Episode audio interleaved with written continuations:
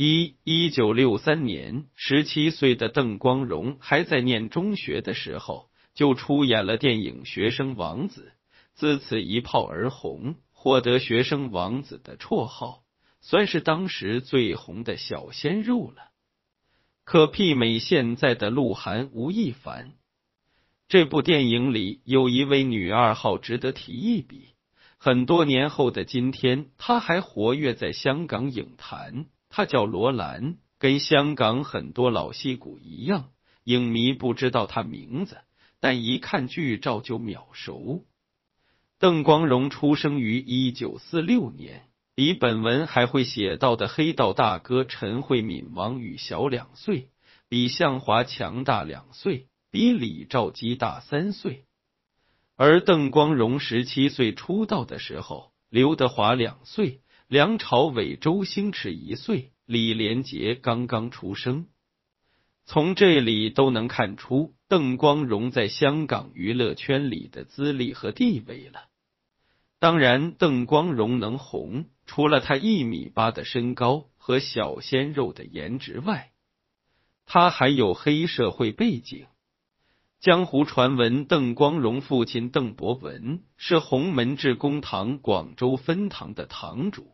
邓伯文当年的小弟刘荣居是香港帮会联公乐的创始人。联公乐主要盘踞在港九沿海地区，势力集中在各大码头，几乎垄断全香港走私、偷渡的生意。在上世纪六零年代。正是香港四大华人探长的时代，曾在香港红与黑里写过四大华人探长，其中曾志伟老爸曾启荣就是四大华人探长之首吕乐的头马，专门负责帮吕乐向黑社会收黑钱的。在那篇文章里，新义安第二代龙头向化言就是吕乐的姑丈，所以新义安在香港。才得以蓬勃发展。吕乐年轻时的上司也是他的贵人刘福，正是连公乐创始人刘荣居的叔叔。有了这层关系，连公乐才能在香港码头立足。鼎盛时期，甚至能与新义安、一四 K 平起平坐。邓光荣十七岁出道的时候，曾志伟十岁。因为老爸曾启荣是吕乐手下的红人，他过着富二代加官二代的生活，上贵族学校，没事就跟老爸去踢球，还认识了踢球的伙伴谭咏麟。在万小刀公号曾志伟风流史中写到过这一节。这一年，向华强十五岁，他那位官至国民党少将。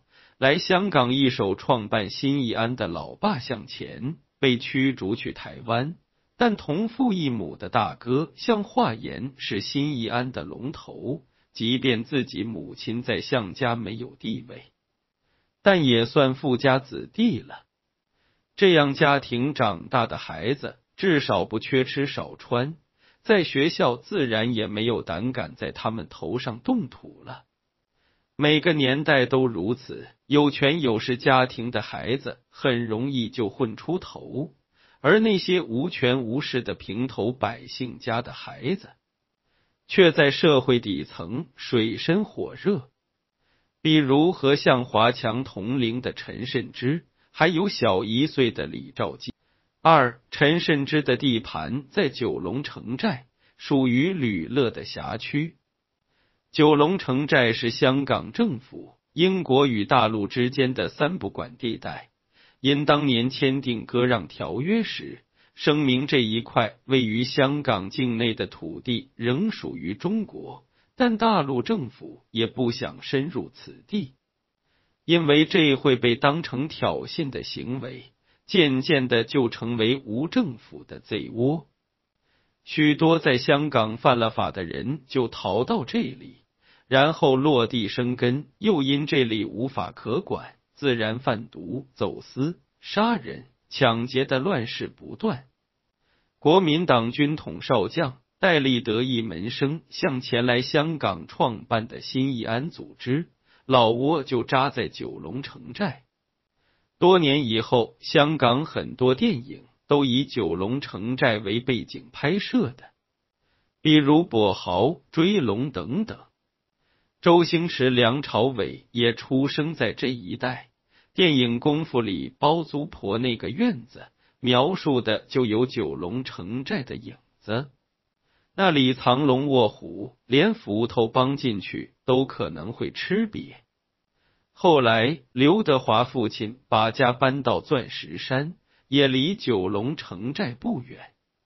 六十年代，在九龙城寨不远的慈云山。几个年轻人在篮球场上打篮球，被黑社会打了。自此，他带着一伙年轻人，号称慈云山十三太保，四处打架斗殴。他们偷来别人的汽车，然后机动作业，打遍港九。成名之后，被一四 K 收编。此后，慈云山十三太保盘踞在九龙城寨。搭个帐篷卖白粉，以此谋生。最终，他们自己也一个个染上毒瘾。后来，陈慎之浪子回头，成为香港十大杰出青年。昔日的很多兄弟，在他的劝诫下，也从良了。比如演员李兆基，在电影《食神古惑仔》里都有他的身影。三六十年代。还有一位一四 K 的牛人，他叫陈慧敏。陈慧敏出生于一九四四年，自幼习武，学过谭家三斩拳和西洋拳击。一九六一年，十七岁的陈慧敏报考警察，因未满十八岁，警察不收，便转去惩教署报考狱警。因为会武功，被破格录取，自此当了三年的狱警。陈慧敏并没想到，这三年狱警生涯对他的人生产生了重大影响。一些帮会大哥被关进监狱，为了在狱中少吃苦头，都要拜托他多关照。很多帮会老大都欠他人情，这为他日后出来混江湖打下了坚实的基础。当了三年狱警后，陈慧敏又去当警察。直到一九六七年，他被警局发现是帮会中人，这才退役。有一位牛逼的读者曾在香港从事安保业，他向我爆料说，陈慧敏从狱警转警察是跟一个叫八舅的咩渣，咩渣也就是英文的 major，相当于警署的大队长。八舅跟曾志伟老爸曾启荣算是同一级别。后来八舅退休，投身安保行业。我公号这位读者朋友就是八舅的徒弟，所以如果论资排辈的话，这位读者朋友也算是陈慧敏的师弟了。陈慧敏离开警署队的这一年，警队为了压制猖獗的贪污活动。对调了九龙探长吕乐和港岛探长蓝刚的辖区，想以此来打乱他们在当地形成的盘根错节的关系网。一九六八年，四十八岁的吕乐见势不妙，决定激流勇退。一九六九年，四十九岁的蓝刚也提前退休了。那时候。他们赚的钱已经足够多了。吕乐被人称为武艺探长，买楼非常豪气，喜欢的物业，一口气买下几层楼，甚至整栋大厦。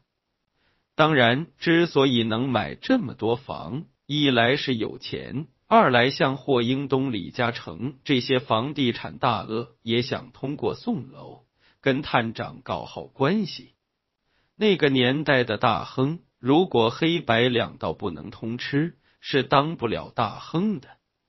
李嘉诚和霍英东，一个来自潮州，一个来自广州，恰好新义安和一四 K 也是一个来自潮州，一个来自广州。于是江湖传言，李嘉诚是新义安的幕后金主，霍英东是一四 K 的幕后大佬。这部分在我的《香港红与黑》中也有写过。两大探长退休后，江湖乱了。以前黑社会跟探长勾结，探长在位，黑社会也不会乱来，甚至帮探长破案。当换了新探长后，这个江湖就没了秩序。一九六九年，从警局出来两年的陈慧敏，已成为一四 K 一名堂口的老大，掌管着整个尖沙咀。很多夜总会、卡拉 OK 都是他的。出门逛街，一大堆保镖和小弟浩浩荡荡跟着，甚是威风。这一年，陈慧敏二十五岁。这一年，十六岁的曾志伟代表香港到韩国踢青年杯足球比赛。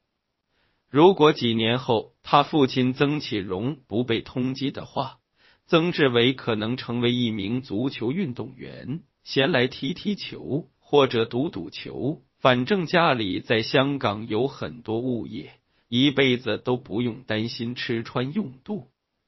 四七零年代呼啸而来，很多大人物已敏锐的觉察到香港要变天了，因为新任港督麦理浩上任在即。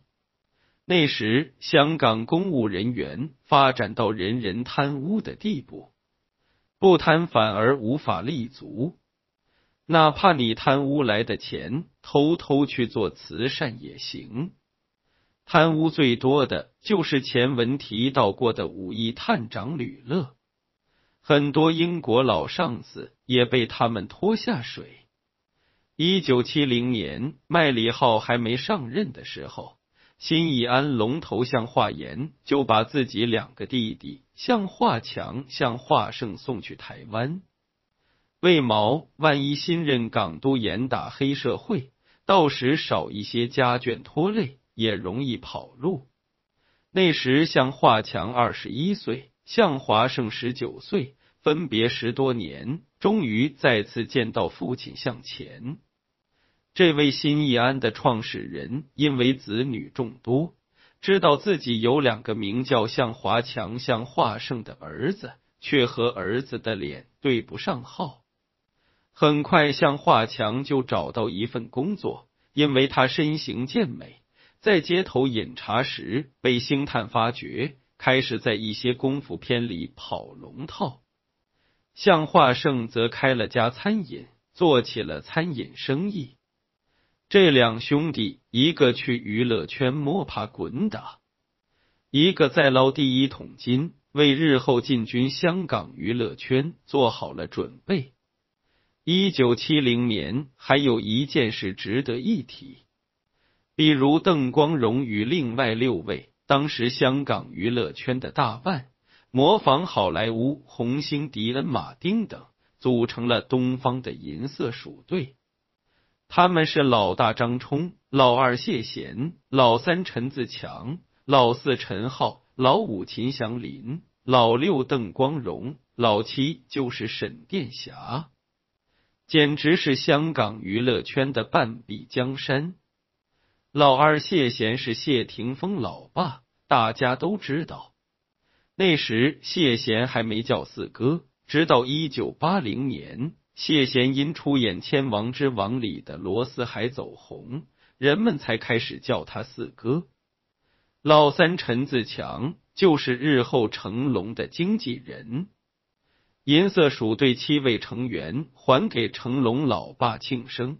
可以看出，成龙有了这些资源，想不火都难。李小龙在这一年回港探亲时，也主动拜会银色鼠队。在邓光荣的引荐下，李小龙和邵逸夫谈过合约。李小龙要一万美金的片酬，邵逸夫只给二五零零美金，结果不欢而散。那时候，邵逸夫得力干将邹文怀带着几位心腹另立山头，创办了嘉禾电影公司。于是，邹文怀用七千五百美金的片酬签下李小龙两部电影，一部是《唐山大兄》，一部是《精武门》，前者打破了香港电影票房纪录，后者打破了亚洲电影票房纪录。邵逸夫哭晕在厕所，邹文怀和他的嘉禾公司就是因为李小龙才开始有和邵氏兄弟抗衡的资本的。洪金宝、成龙也纷纷在李小龙的电影里当龙虎武师，为日后在香港电影圈大展拳脚打下坚实的基础。还值得提一笔的是王宇，他是六十年代邵氏兄弟旗下头号功夫巨星，靠导演张彻拍的《独臂刀》最为著名。邹文怀创办嘉禾的时候。王宇是其策反的头牌，结果李小龙成为头牌后，王宇的功夫片已成鸡肋。至于他的竹联帮背景，那是十年后的事情了。五一九七一年十一月，新任港督麦理浩上任，溥仪上任，麦理浩就开始反贪污，吕乐、曾启荣、蓝刚等等，那时均已退休。但仍然时刻盯着局势，随时准备出逃。一九七二年，有一位名叫任达荣的十九岁青年考上了警察。任达荣出生于一九五三年，跟曾志伟同岁。他有个弟弟名叫任达华，出生于一九五五年，跟周润发同岁。任达荣、任达华兄弟俩有位当水警的父亲，在六十年代中期因公殉职。兄弟俩从小就想像父亲一样当警察。哥哥任达荣成绩好，在一九七二年考上了警察。这一年，任达华十七岁，还不够年龄考警察，因为他外形高大帅气。碰到星探找他去拍广告，一次广告赚两百块港币，够家庭两个月的开支。于是他就走上了演员之路。而跟他同岁的周润发也在九龙附近靠打零工赚钱养家，离他考上 TVB 艺训班还差两年。这一年，陈慧敏代表香港参加东南亚拳赛。将对手打败，赢得冠军，江湖上便传出拳有陈慧敏，腿有李小龙之称。那时有真功夫的李小龙拍电影走红，于是陈慧敏也开始涉足电影。他的处女作就是和邓光荣合作的《血爱》，而电影也成为陈慧敏洗白自己的一种手段。同样是一九七二年，十九岁的曾志伟结婚了。因父亲曾启荣有钱有势，那一场婚礼办得风光无限。同时，那场婚礼也成为他们最后的疯狂。一九七三年，麦理浩廉政公署成立在即，要严查贪污腐败，并且已有几位前任高官被查。吕乐、曾启荣、蓝刚等警界人士见势不对，纷纷出逃。吕乐临走前叫跛豪一起走，结果跛豪不识时务，以为九龙城寨他一手遮天，没人敢动他，结果最后被绳之以法，将牢底坐穿。而李小龙也在这一年不明不白的死去。六李小龙之死。房间有两个怀疑对象，其一邵逸夫在嘉禾成立之初，一家独大的邵氏对嘉禾进行封杀，邵逸夫甚至通过媒体放出风来，哪位明星要是敢为嘉禾拍电影，不管他他有多红，邵氏都不会再用他拍电影。而现在，因为李小龙，嘉禾崛起。并在电影市场把邵氏打得灰头土脸。六十多岁的邵逸夫咽不下这口气，于是找人把李小龙给干掉了。当然这是传言，不能当真。以邵逸夫当时的名望，冒这个险不值得。但邵氏似乎如有天助，却是真的。在邵氏发展之初，在香港与电贸公司两虎相争。电贸老板陆运涛是新加坡地产巨商之子，实力雄厚。正在双方斗得不可开交之时，电贸公司的陆运涛和五十多名高管在参加完亚洲影展回港时，飞机失事，机上全部人员不幸罹难，电贸公司就此退出了电影舞台。此后，香港电影成为邵氏公司一家独大的局面，直到邹文怀的嘉禾崛起。而一九七三年，嘉禾凭李小龙刚有赶超邵氏之势，李小龙却死了。随后，邵氏又凭七十二家房客重新夺回自己的霸权地位。更诡异的是。多年后，李小龙儿子也不明不白的被道具枪杀死了。其二，向华强怀疑向华强的原因是因为丁佩。李小龙死时，丁佩是其同居女友。李小龙死后，丁佩成为向华强女友，并在一九七六年与丁佩结婚。再加上李小龙死的那一年，向华强回香港。出演邵氏出品的电影《龙虎地头蛇》，票房只有十八万，只是李小龙电影票房的一个零头。还有向华强的哥哥向华言是新义安龙头，有黑社会背景，所以除掉李小龙似乎也有这个动机。但实际上，李小龙死的时候，向华强跟丁佩并不熟。直到一九七四年，向华强和丁佩一起主演电影《铁证》，二人才相识并相恋的。多年以后，丁佩公布了李小龙的死因。他说：“李小龙的训练方式太极端了，与电流搏斗，还摘除汗腺以保遇到对手时有最好的发挥，这些多少都会对身体有损伤。”最重要的是，李小龙曾经由于头疼昏倒，经过抢救才活了下来。他是个有病史的人。这种说法也得到了李小龙生前好友陈慧敏和邓光荣的响应。李小龙虽然只辉煌了两三年，但他却成为很多香港小孩的梦想。刘德华、周星驰。梁朝伟均以李小龙为偶像，甚至担任李小龙替身的陈港生也希望成为第二个李小龙，于是他改名叫成龙。